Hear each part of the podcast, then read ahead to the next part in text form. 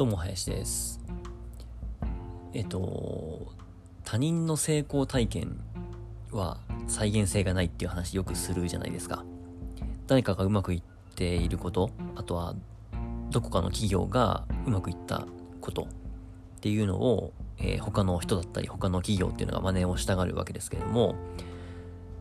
まあ、えー、成功体験っていうのは多分に運の要素と、まあ、あとタイミングですね。こう時代の、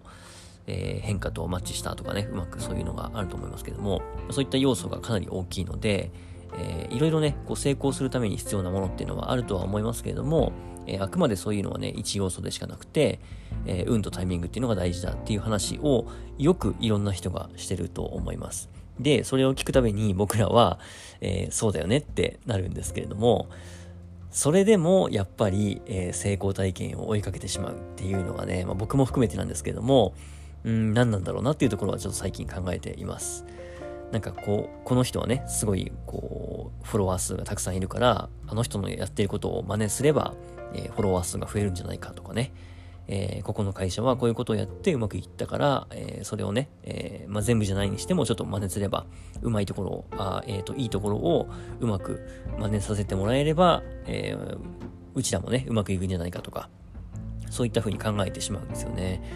で、もちろんね、そのいろんな要素が絡み合っていることなので、その要素要素だけでもね、え抜き取るとか、こう真似をするとか参考にするっていうのは大事なことだとは思うんですけれども、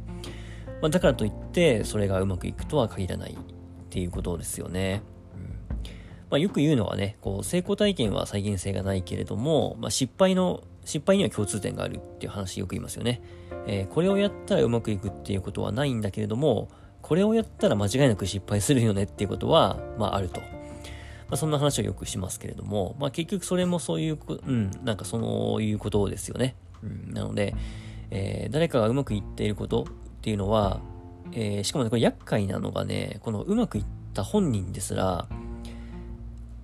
その運の要素とかタイミングの要素っていうのを、まあ、省いてるというかね、えー、まあ、本人ももしかしたら気づいてたはずなんですけれども、まあ、どんどんこう時が経つにつれて自分の過去について語る場面が来た時に自分はこれこれをこうしたからうまくいったんだみたいなことねやっぱ語った方がかっこいいので、えー、いろんな本だったりね、えー、インタビューだったりっていうところでこう語りたくなるんですよね。なので、まあ、本人がそう言ってるから、まあ間違いないんだろうっていうふうに周りも思ってしまうんですけれども、本人ですら気づいていないね、えー、そういった運運だったりタイミングだったり、まあいろんな環境要因っていうのがそこには介在しているわけで、えー、これはね、やっぱ誰にも結局最後までわからないんだと思うんですね。なんで成功したのか、なんでうまくいったのかっていうのを100%きちんと論理立てて説明できる人っていうのはいないんだと思いますね。そしてこれからも現れないんだと思います。やっぱりこれっていうのはね、あのうん、なんていうかな、ケースバイケースだし、うん、後からだったらね、何とでも言えると思うんですよ。ああの時こうしていたから、これはこう繋がったよねとかね。あの時この判断をしたから、えー、失敗をしないで済んだよねとか。後になってみればいくらでも言えると思うんですけれども、やっぱその時に言うのと後になって言うっていうのは、やっぱ全然違いますよね。うん、なので、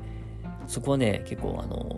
何度も何度も聞いているはずなのに、何度も何度も忘れてしまうこととして、まあ自分も、僕も含めてね、えー、常に覚えておきたいなと思います。人の成功体験を見ても、それを真似してもね、どれだけ100%コピーしたとしても、同じようにうまくいくわけがないということと、